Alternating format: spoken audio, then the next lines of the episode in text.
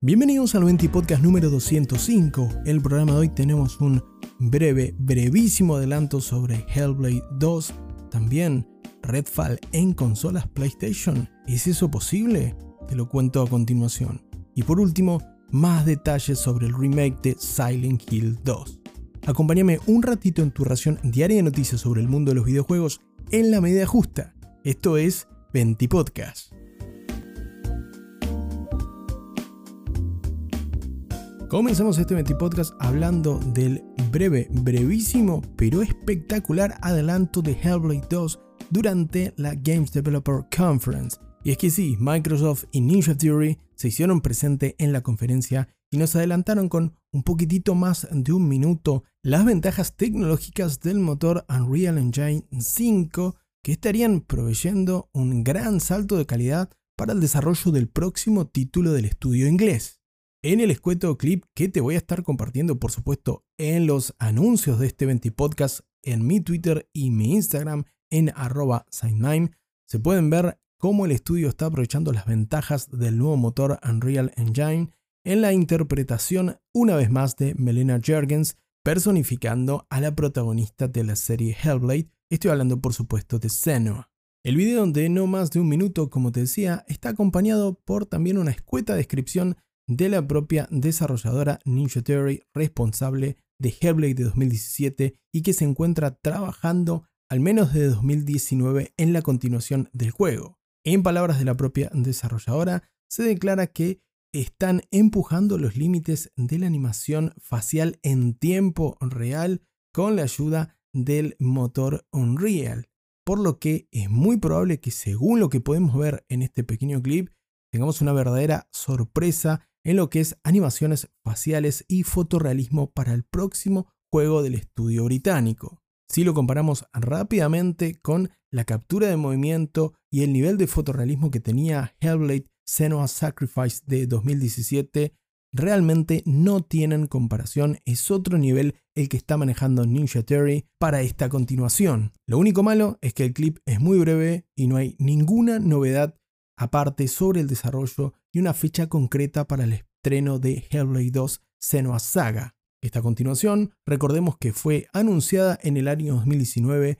y que vimos un gameplay durante los Games Awards de 2021 y poco más se sabe al respecto. Muy posiblemente tapado en lo que resta del año por los anuncios de Redfall del que estaremos hablando a continuación o el propio Starfield que sin duda es la estrella para el catálogo de exclusivos de consolas Xbox y que también por supuesto saldrá en el resto del ecosistema de Microsoft como ser PC y como es Cloud Gaming. Recordemos también que Hellblade 2 Senua's Saga no va a salir en consolas PlayStation, tal como lo confirmaron responsables de Xbox años atrás cuando se hicieron con el estudio inglés dentro de su ecosistema de estudios de desarrollo. Eso sí, si tenés una consola Xbox o incluso en PC, Hellblade 2 va a llegar al servicio de suscripción Game Pass desde el día 1, a menos que Microsoft o Xbox se arrepientan y cambien los planes algo que es muy poco probable. Eso sí, todo muy lindo, realmente el nivel de fotorrealismo que se ve en las imágenes es increíble, pero desde aquí le pido encarecidamente a papá Microsoft y a Phil Spencer que nos den por lo menos una ventana de lanzamiento para la continuación de aquella épica pero oscura aventura de 2017.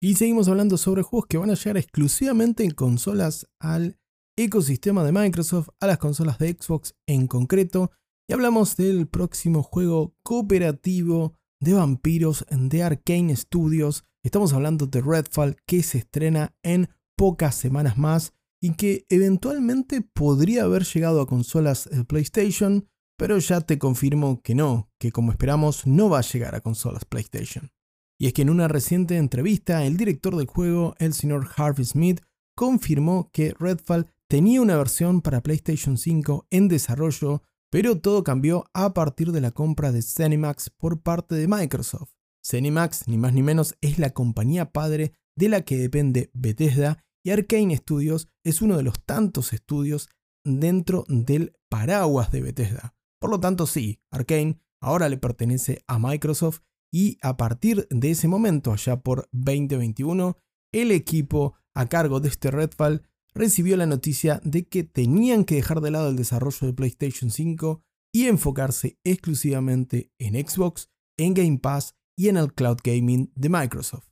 Algo que, como el propio director del juego aclara, lo ve bastante razonable luego de la adquisición y además para ellos representó un mayor foco en las plataformas de Microsoft y descartar el desarrollar para otra plataforma, en este caso para la PlayStation 5 de Sony, que volvería aún más complejo el desarrollo del juego y por supuesto impactaría en los tiempos de desarrollo de Redfall. Particularmente no sé cuánto impacto puede llegar a tener, pero las palabras del director de Redfall, Harvey Smith, no llegan en el mejor momento ya que PlayStation se está agarrando como si fuera un salvavidas en el medio del Titanic sobre la posibilidad de que Microsoft le restrinja el acceso o le recorte features o características de los juegos de Activision Blizzard King, que está intentando ser comprada también por Microsoft en la adquisición récord de la historia del entretenimiento y la tecnología. Hace pocos días atrás, representantes de Sony declararon ante los entes regulatorios de mercado, tanto de Europa como del Reino Unido, que Microsoft podría estar retaseando posible contenido para Call of Duty o incluso introducir bugs posteriores o defectos, mejor dicho, posteriores al estreno del juego en PlayStation, de manera que la versión de que llegue a PlayStation 5 se vea depreciada con respecto a la versión que llegaría a consolas Xbox o al resto del ecosistema de Microsoft. Esto por supuesto Microsoft lo negó, pero como te decía, la gente de Sony está percutiendo en las maniobras que podría llegar a hacer Microsoft si finalmente se queda con Activision Blizzard King, los creadores entre otros de la saga Call of Duty. Por eso es que me llama la atención el timing del director de Redfall, que si bien es un juego mucho más acotado, mucho más chico, también es un shooter cooperativo de juego en línea, que cierto le viene muy bien al catálogo de Xbox y sobre todo al Game Pass, pero con esto de que vinieron responsables de Microsoft y les dijeron cancelen la versión de PlayStation, le da un argumento más a Sony del cual agarrarse y decir que Microsoft nos está mintiendo la cara cuando dice que quiere que los juegos lleguen a más plataformas y a más jugadores. De todas maneras, eso es una pelea de millonarios que no me interesa tanto, aunque sí por lo menos es divertido con un poco de pochoclos estar presenciándola y viendo dónde llevan el destino del mundo de los videojuegos y de sagas tan importantes como Call of Duty. Volviendo a Redfall, quedará a ver cómo sale la movida de que no salga en PlayStation 5 y de que se estrene en su día de lanzamiento en Game Pass, siendo que, según su propio director, esto va a ser muy provechoso porque hay un potencial mercado para Redfall de alrededor de 30 millones de jugadores, que son aproximadamente los suscriptores que tiene el Game Pass en todo el mundo, parafraseando las últimas declaraciones, como te decía, de Harvey Smith, el director de Redfall, para IGN Francia. ¿Será exitosa la movida de que Redfall salga solo en Game Pass y en consolas Xbox? ¿O van a lamentar esos millones de jugadores que se pierden por no estar en PlayStation 5? Lo sabremos a partir del 2 de mayo cuando Redfall se estrene en consolas, por supuesto, exclusivas de Microsoft, estoy hablando de Xbox, y también en PC, sin olvidar que Redfall es otro lanzamiento de día 1 en el servicio de Game Pass para PC y para consolas.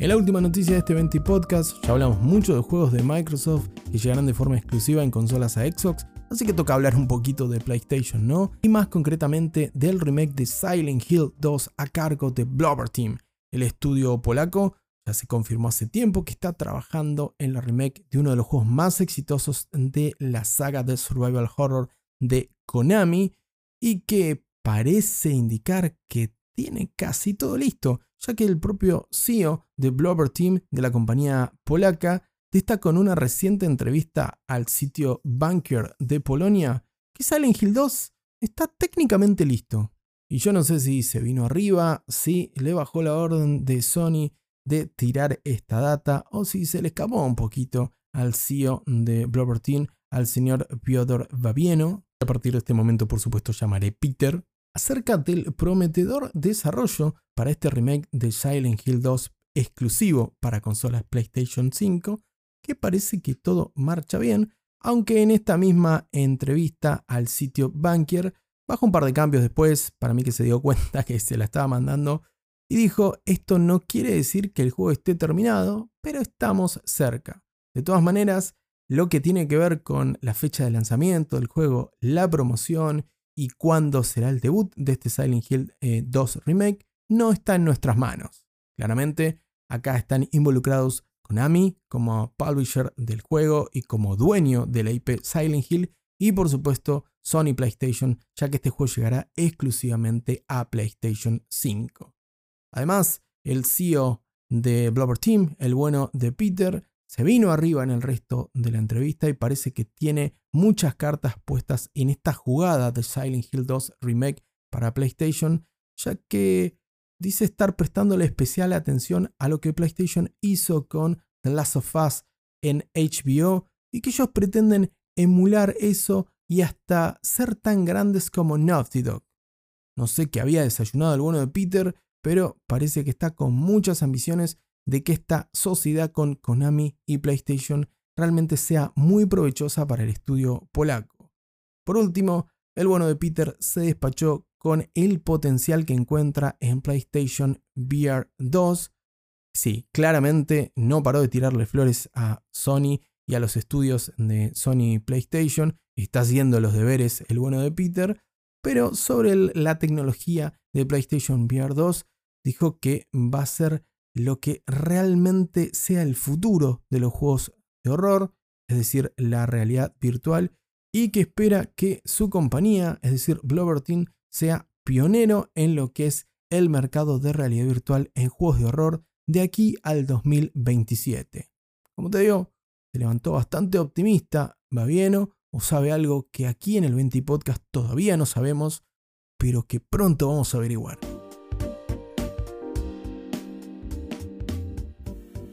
Hasta acá un nuevo 20 Podcast, nos despedimos con el optimismo del bueno de Peter de Blower Team y esperando con ese mismo optimismo que dejes tu like en este episodio, que dejes las 5 estrellitas ahí si me estás escuchando a través de Spotify y que por favor compartas este contenido, así me ayudas a hacer crecer este humilde espacio.